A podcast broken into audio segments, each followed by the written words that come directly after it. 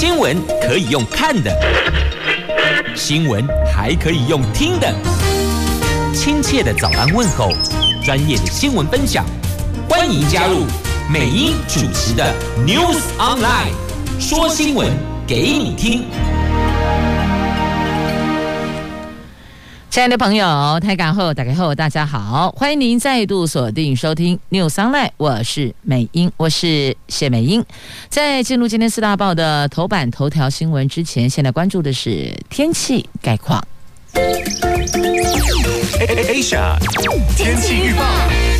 下雨，下雨，下雨，龙得落后啊！不论是北北桃、竹竹苗，都一样汹涌啦。温度呢，则是介于二十二度到二十六度之间，全部都在下雨。看到了，湿湿凉凉的天气，提醒您出门在外，尤其是用路朋友，注意一下路面的安全。好，那么在今天四大报的头版头条呢，就一则。为什么呢？诶，应该讲是两则哦，因为广告如果也算的话，今天的中时、联合、自由头版头都被精品广告给买了下来了。那么，经济日报头版头条新闻是 iPhone 新机延误，红海紧急救援；苹果 i 十四组装的时程要求代工龙头扩大备货呀。那还有。千万发票中奖号码也在今天《经济日报》的头版头条呢，看到了这组号码三二二二零四零二。好，希望听众朋友中有人是千万发票得主。好，那么在今天另外的中时联合自由，那么因为头版头条头版版面呢，整个都是广告，所以呢，今天的最。大条就在 A two 焦点新闻版面的头条，来中时在今天 A two 头条讲的是确诊疫情，那么自由时报在 A two 头条讲的是桃园市蓝营的提名人选的后续的问题哦。这前行政院长张善政送礼，邱义胜拒收，哎，不是已经说过了吗？你的顺序颠倒，应该先去找吕玉玲委员啦。好嘞，联合报 A2 焦点头条是有关台海周边的状态，这美国、日本军机巡航反制呀。那我们来关注的是疫情。本土确诊数回升，昨天国内新增了八万九千三百五十二例，另外新增七十六例染疫死亡，这都写下了新高纪录。新增本土个案以新北市最多。桃园市第二，高雄市第三。那台北市长柯文哲说，台北市的洪峰已经过去了。那指挥官陈时中认为，目前国内疫情维持在高原期。昨天染疫死亡数是对应到五月十八号、五月十九号的确诊人数，当天高达八万九万人确诊，死亡率大概是万分之八到万分之九。后续需要再观察是否有特殊情况。那总统昨天强调，这一波防疫进入最后的关键时刻，呼吁地方跟中央要共同合作防疫呀。专家则说，这七十六例死亡飙新高，但他说这还不是最高的哦，我们的致死率还会继续的攀升呢。那台北市。则是洪峰已过，说这个话的是台北市长柯文哲哦。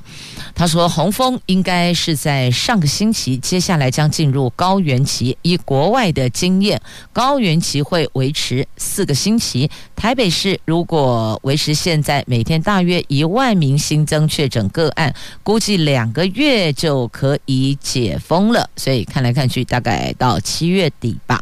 不过这个也会有变化哦。不要大家一听到很高兴，明天脱下口罩去 party，结果下周疫情就会大爆发哦，所以还是得全体的市民配合才行啊。那中研院生医所兼任研究员何美香，她在脸书 po 文，在全民自律以及有限的跨县市交互传播情况下，各县市依照人口总数、人口密度，还有特有生活习性而塑造流行曲线，确诊数暴冲上扬的几率不大。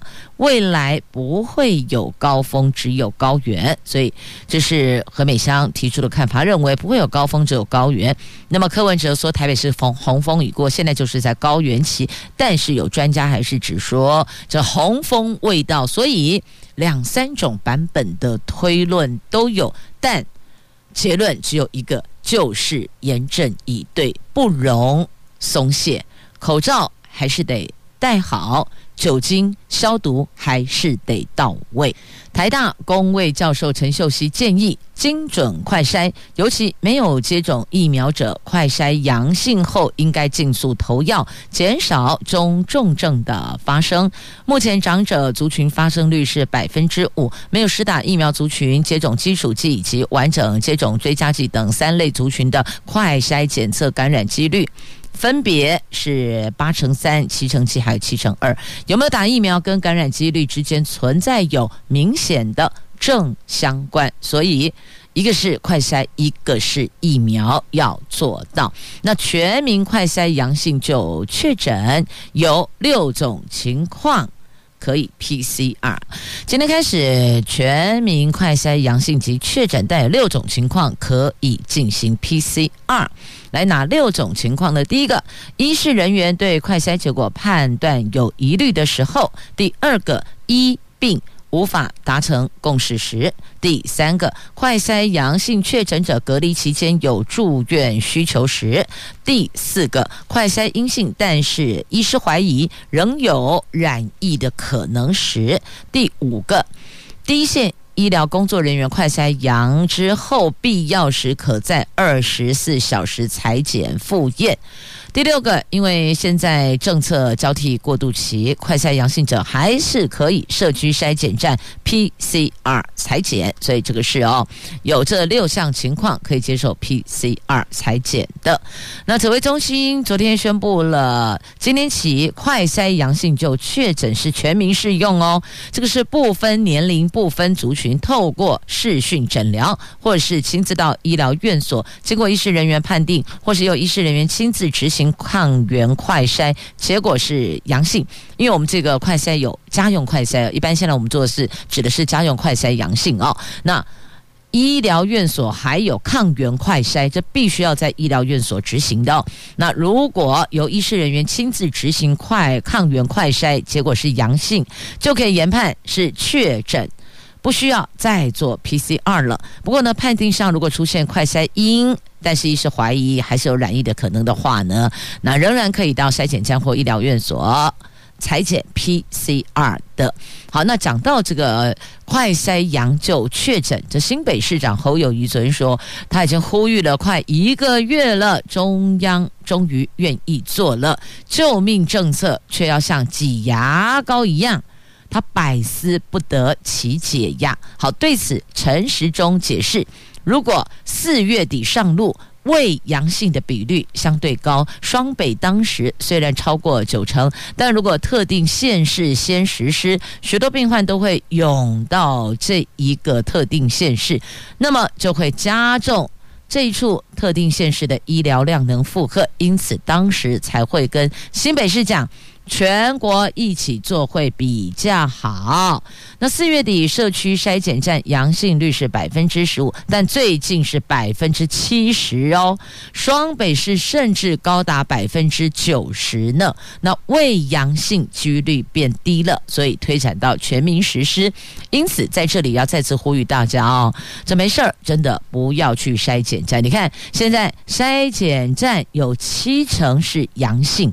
甚至双北是高达九成，你到那儿，如果接触了，又到下一个站点、下一个场域，你要去的这个地点，不就是变成有点像那个叫做行动散播病毒行动散播者？所以要呼吁不要这么做哦。筛检站，除非是要排队筛检，不然建议强烈建议不要前往。好，那台北市长柯文哲说呢，快筛阳性就确诊，今天上路，大家的抱怨一定会很多，也一定会有很多问题，但就是把困难找出来再修正。也许趁这个危机，将台湾的通讯诊疗做起来，刚好透过这一次，希望能够把视讯诊疗到位。确实哦，这个视讯诊疗的确。有些偏乡对他们来讲，视讯诊疗非常好，就不用舟车劳顿的前往医疗院所。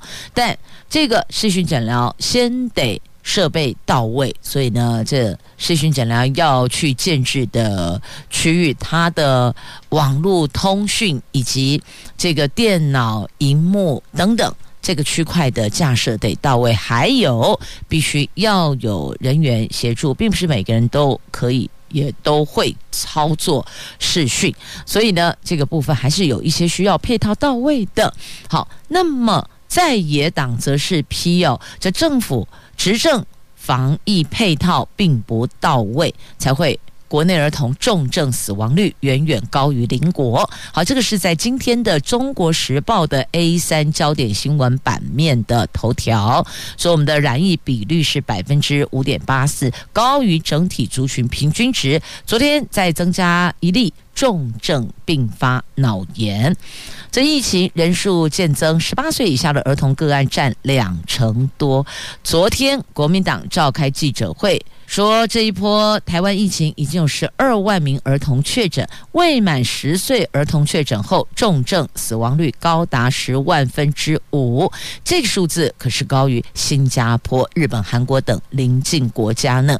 这确诊比率是百分之五点八四，高于整体族群染疫的平均值。那对此，民众党立院党团总召邱成远直言，儿童确诊及死亡数不断攀升，显示儿童防疫配套措施。是还不到位呀，所以这在野党而，不是只有指国民党，这民众党也提出了认为防疫配套还有成长的空间，还有检视的空间呐。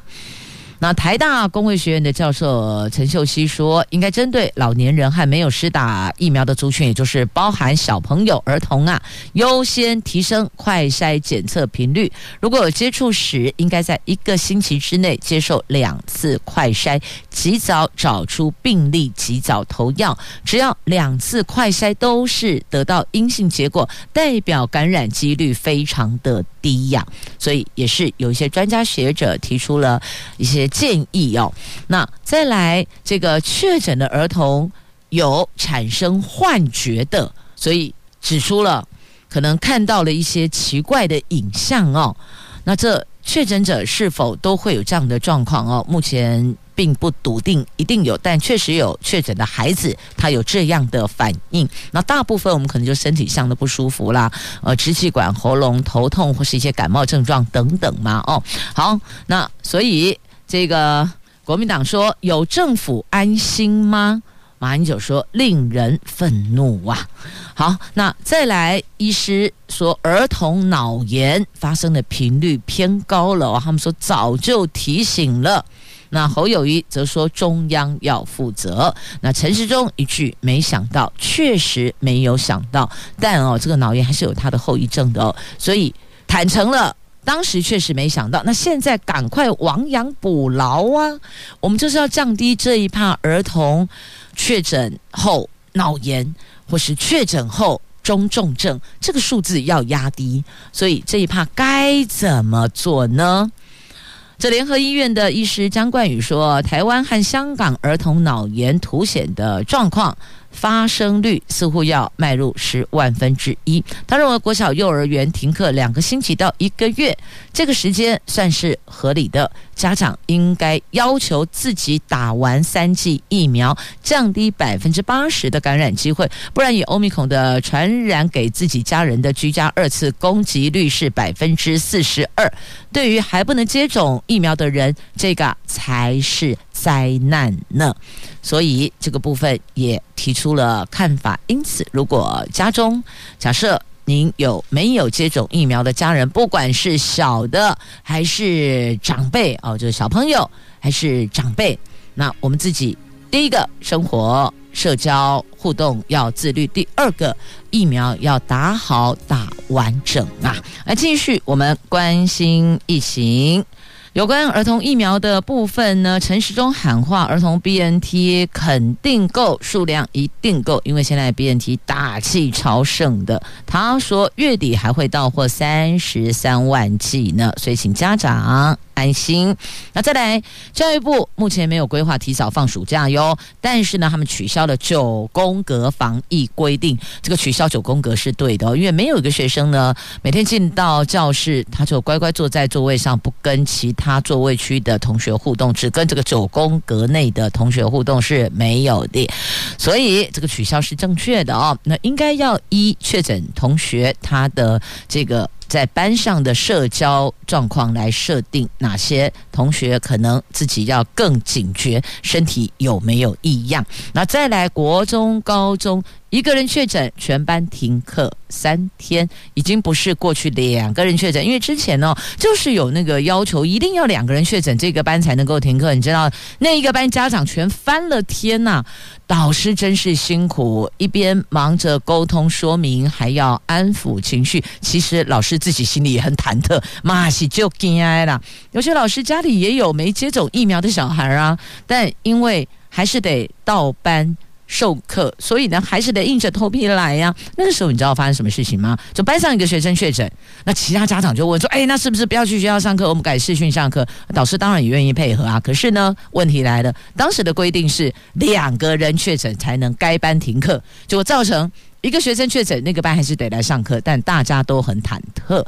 于是最后折中的办法就是。老师只好实体上课，外加视同步视讯，等于就是家长有疑虑的，替孩子请防疫假，反正请假不去了，我就在家里透过荧幕线上同步上课。那其他的有同学到教室实体上课的，那老师还是得到班，所以那个时候是这个样子。因此现在如果确诊率这么的高。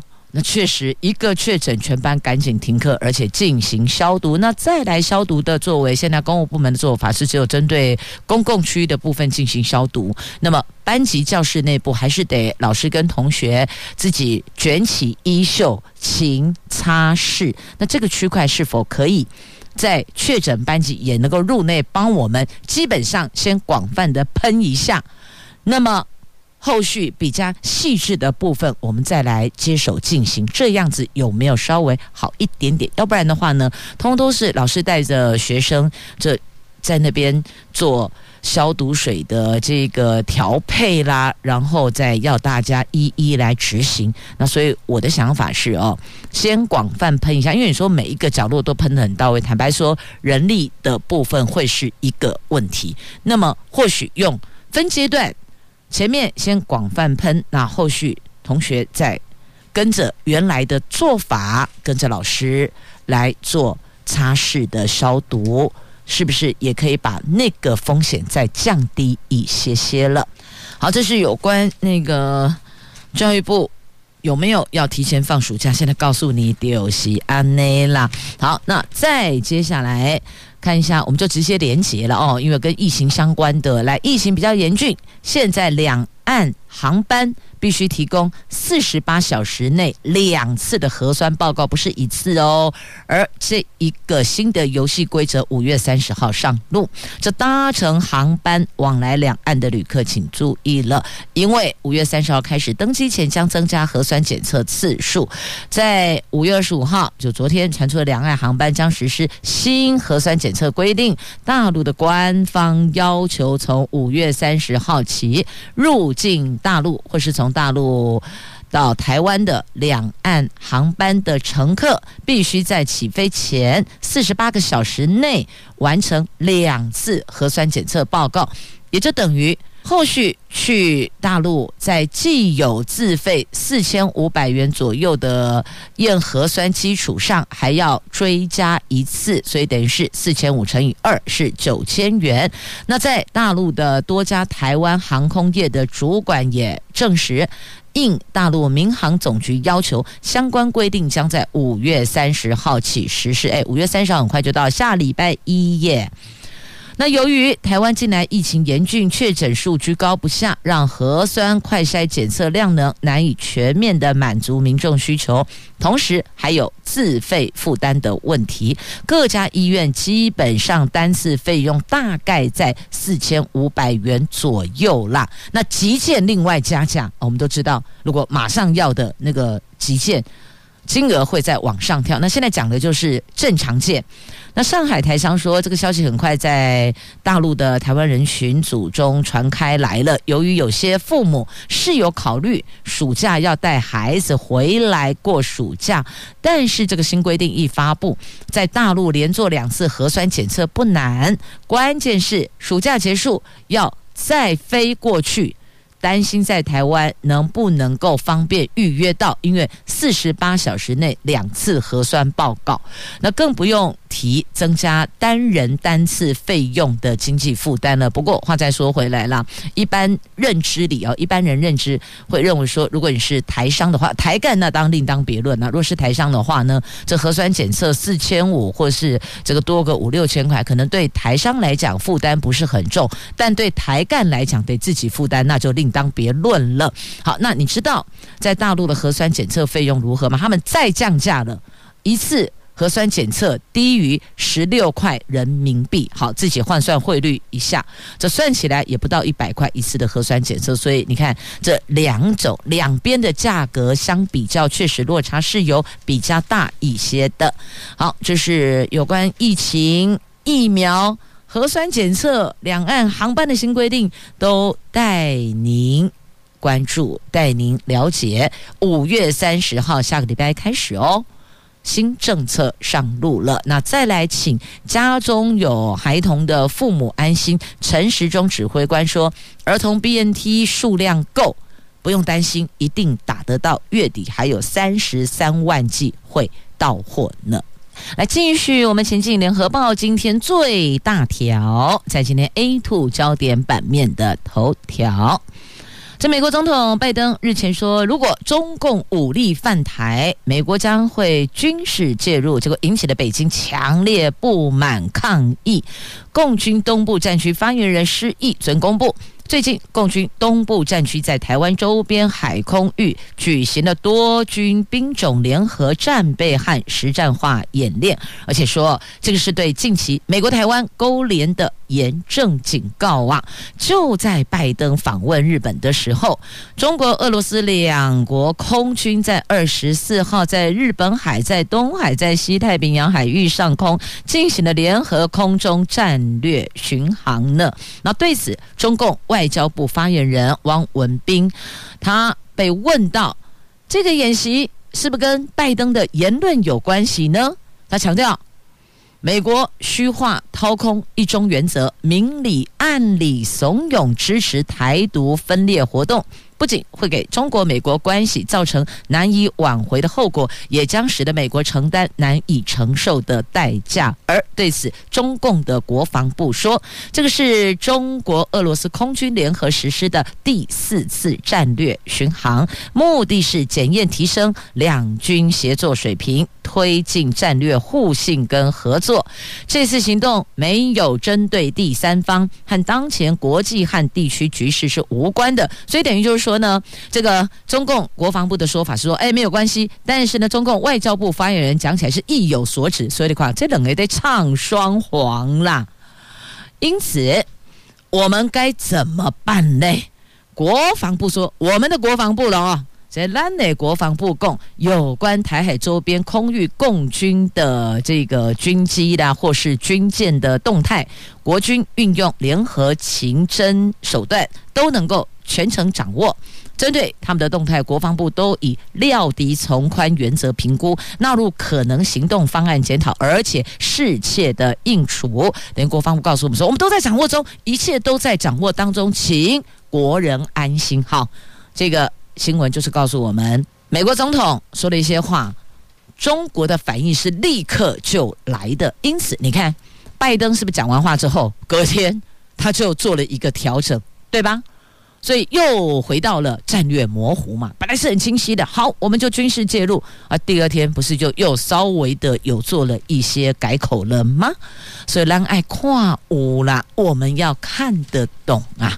好，接着既然讲到了跟中共有关，我就先带大家来聚焦《经济日报》头版下方的新闻，来看看大陆。总理李克强攻虾米哦，李克强他罕见的召开的稳健经济会议哟，所以显然经济这一趴现在是在中国疫情跟经济这两趴是他们最最重视的，要不然不会这么。召开这个电视电话会议呀，这面对中国大陆经济当前的危机，大陆国务院昨天罕见的召开了全国稳住经济大盘电视电话会议。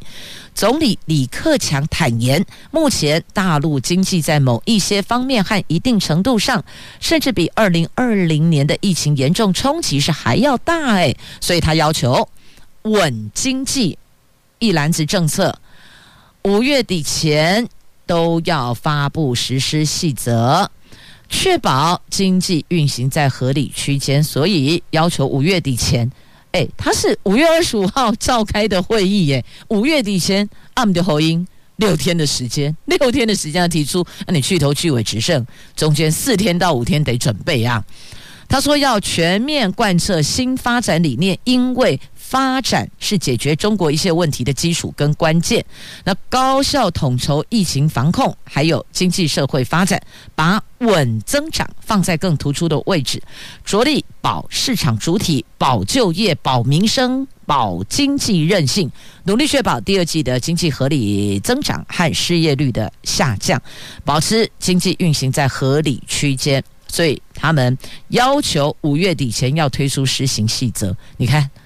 他们的国家机器动起来，看看五月底端出什么内容，就知道他们的效率到哪里了哦。好，拉回来，拉回《经济日报》头版头条的新闻来看一下，鸿海急救援 iPhone 新机呀。这根据日经新闻昨天的报道，大陆对风控。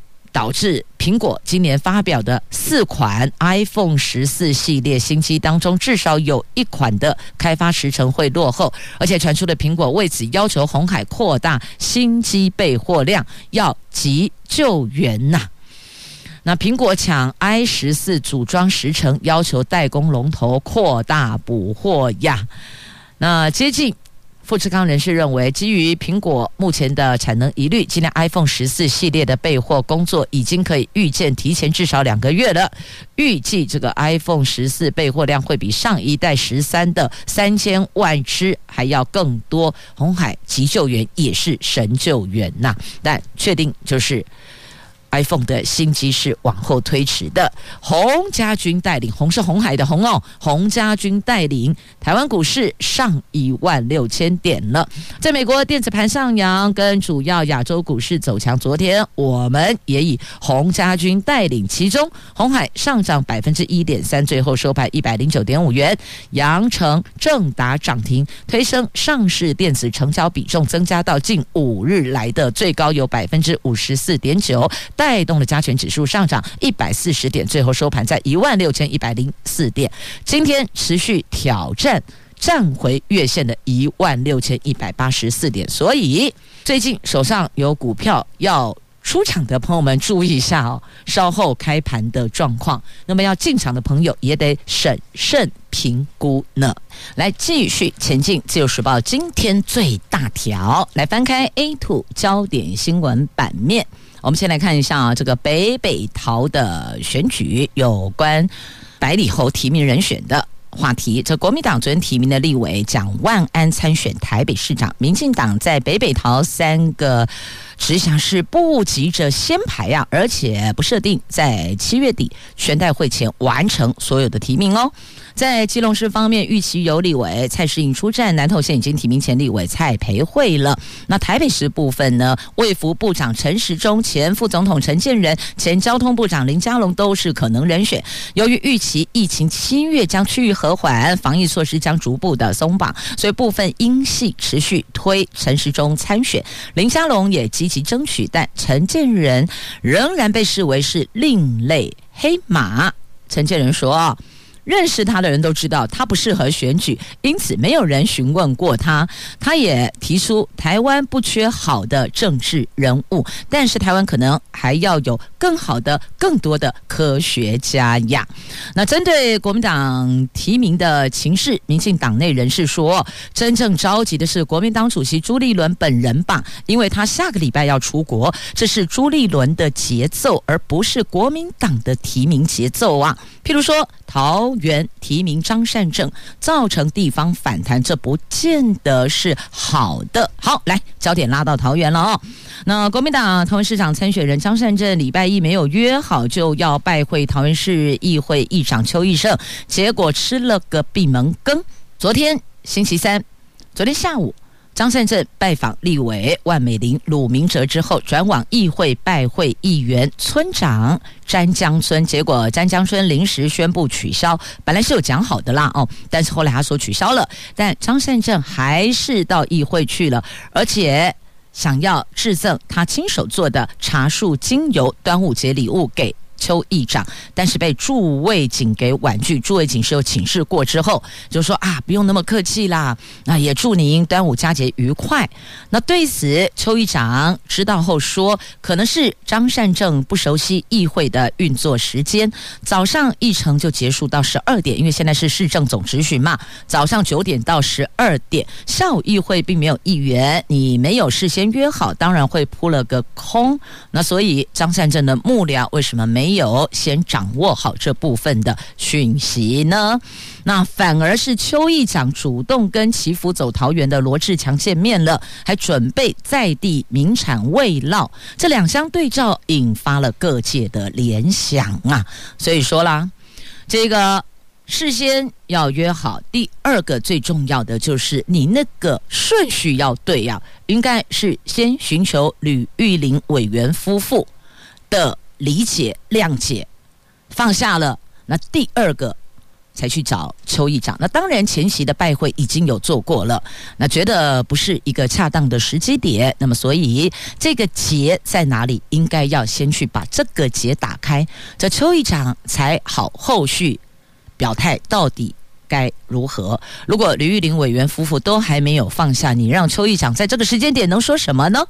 难道说他要弃情义？于不顾，然后就说：“哎，我来支持党中央的提名人选吗？那他又该如何面对吕玉玲委员夫妇呢？所以这个你有没有替邱议长想到？有没有替邱义胜想到这个层面呢？所以我一直在强调，应该第一个是要先寻求吕玉玲委员夫妇的理解，他们愿意放下了，那么第二个才去。”寻求邱议长的谅解跟支持嘛，所以那个顺序要对，你顺序不对，永远在这里卡关呐、陷入无限循环当中，就像。这之前有民众说家里确诊人数好几个，那又不是同一个时间确诊，所以都是陆陆续续确诊，因此全家人陷入了无限循环的居隔当中。这意思是一样的，所以那个顺序要对呀。好，讲完了国民党，来看民进党的部分哦。那据了解，民进党桃园市长人选林志坚跟立委郑运鹏都是可能选项，但林志坚参选涉及要迁户籍、指派代理市长、寻找新竹市选举接班人选等等。的复杂议题，因此两个人由谁出战，党内还要评估效应，并且等党主席蔡英文定夺，由蔡主席来征召。这时间点非常有可能，非常有可能会在六月中旬啊。那对于转战桃园的传闻，林志坚说，他已经努力八年新竹市政，最在意的就是找到好的人选延续市政。有没有听到？找到好的人选延续市政，到底这个好的人选是接下来要投入选举的提名人选呢，还是他如果转战桃园的代理市长人选呢？他这个部分并没有说死，也没有讲得很清晰，他走的是模糊路线。他也澄清，最近没有和总统和郑市长郑文灿，桃园市长郑文灿啊，讨论年底的选举，他说不温龙不共。那郑运鹏则说，桃园市提名本来就不急，但是他是民进党在桃园市最资深的立委，民进党在桃园的底牌永远都有一张郑运鹏，这是他自己的责任，所以听得出来吗？说的这么笃定，还记不记得大约去年甚至半年前好了？问郑云鹏同样的问题，他都说啊，我支持最优秀的人选，如果有比他更好的人选，他绝对全力支持。那现在稍微有一点这个更笃定，别有一番舍我其谁的味道了哦。好，所以这个交给绿营内部去沟通预定，最后还是会先底牌，早晚这张牌都是得先。这不管是丑媳妇还是这个妖娇媳妇，早晚都是得见公婆的哦。那蓝营。内部整合沟通问题，绿营内部协调人选问题啊，蓝绿都有需要内部面对的问题，就等着他们两边打开大门和民众党的这个赖香林一起来应战，那也不排除可能还有别的候选人出来哦。好，这是有关这个北部地区北北基桃，还有到新竹部分的这个。选举的话题，对，为您做了一个简单的整理。那详情请翻阅在今天的《自由时报》的 A two 焦点新闻版面。总之哦，这个不管做任何事情，创业也罢，选举也是。都要找到最好的朋友。来，端午节快到了，最近有朋友反映哦，哇，涨变贵呀呢，这百分之七十三的粽子价格变贵了，为什么呢？农委会主委说，因为猪肉涨价啦。那猪肉为什么涨价？因为饲料成本不断上扬，猪农也喊苦啊。因此，这是环环相扣的。根据今年行政院的消保处调查指出，市面上贩售的粽子百分之七十三比去年价格往上提升了，就是涨价了啦。部分涨幅甚至高达百分之二十。农委会主委陈其仲说，粽子的内馅，譬如说像花生等，价格都维持往年水准，但是养猪成本因为原物料价格上涨而跟着涨，应该是今年粽子价格上涨的主要原因啊。好，讲到这个端午节粽子，大伙儿应该很关心的就是，那端午节台铁如何呢？会不会又停驶了？他们不加班了呢？来告诉您，警报解除了。台铁企业工会继劳动节依法休假之后，因为公司化草案争议未解，又进行端午、中秋、国庆还有九合一选举日不加班连署，大概有九成六司机员联署参与。但是在交通部上礼拜展现诚意，邀请工会进行长达九个小时的马拉松式红眼协商后，昨天工会在扩大常务理事会中决议暂缓端午节不加班行动。那工会。的善意回应，也代表台铁端午节停驶的警报解除了。也就是说呢，本来我们看到的类火车，应该这一次端午节不完了。那交通部对于工会善意回应说，这个是好的开始。那公司化草案明天拼三读，所以你看，明天要三读。那昨天工会提出暂缓端午节不加班行动，那是不是已经？台面下有达成了某种程度的共识呢？好，这个是在今天媒体报道的。那么讲了这地上跑的，来看了台铁，接着来看空中飞的出国机票，冬季的机票现在抢啊，还没开卖就宕机耶！哎，怎么个回事儿啊？原来是国人迫不及待想飞出去，这疫后旅游成本恐怕攀升个三成到五成呢。这多国陆续松绑边境管制措施，我国航空及旅游业也看好了下半年，渴望出国旅游。台湾虎航昨天开卖冬季航班，寄出最低七百九十八元的票价优惠，结果啊，还没开卖，官网就宕机了。经过紧急抢救之后才修复，凸显国人已经是迫不及待想要出国旅游，纷纷先抢买机票，因为是冬天嘛。那现在不是说了吗？我们的这个疫情这高峰期、红峰期呀、啊、高原期，这算来算去都不会到今年冬天，不会到冬季哦。就现况来看，应该是这样啦。所以国人就听说。差不多那个时间可以出去喘口气了，所以赶紧先抢机票啊！但旅游业者也预估，疫后初期旅游成本恐怕也会攀升个三成到五成啊！确确实实哦，这个是有可能的。那么加上这僧多粥少的话哦，因为现在这刚。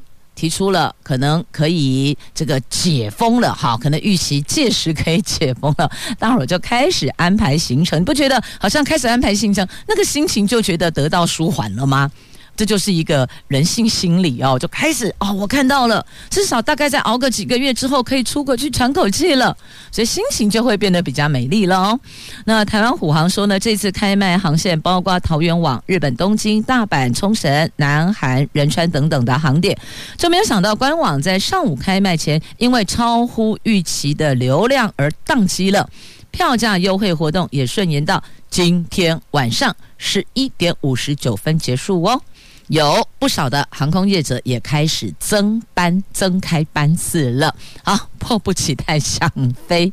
的确哦，你看看这个算来算去哦，呃，去年先别讲吧，你看从去年下半年了，去年整年度别说，去年下半年到今年到现在，然后。一熬还要熬到今年年底，等于是一年半的时间呢，比较严峻的期间，大家都超自律的，所以也算是另外一种闷坏了，都想要飞出去，想飞的心情是一样的，想透气的期待也是一样的哦。好，希望疫情退散，赶快恢复日常啊！好，来看观光餐饮业。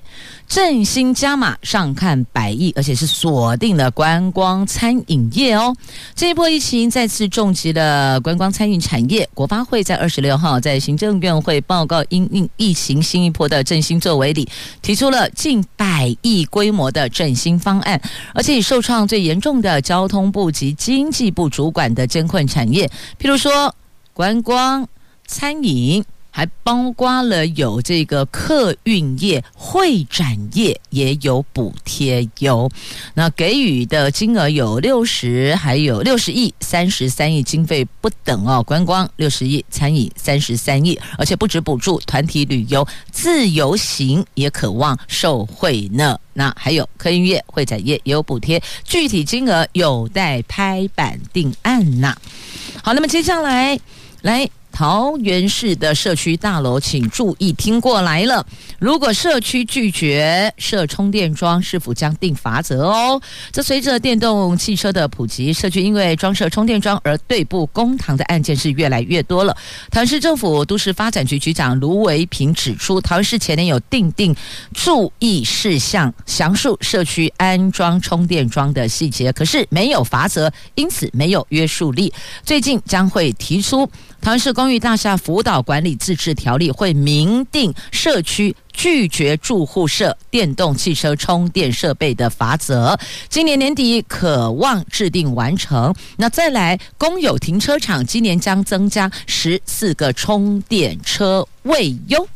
好，那节目最后来与病毒共存，大伙儿都在想什么时候开始要与病毒共存呐、来，新北市共聊音乐季。八月渴望复办哦，好耶！祝福所有朋友们有愉快而美好的一天。虽然今天天气不怎么美丽，但心情是自己的哦。祝福您了，我们明天空中再会了，拜拜。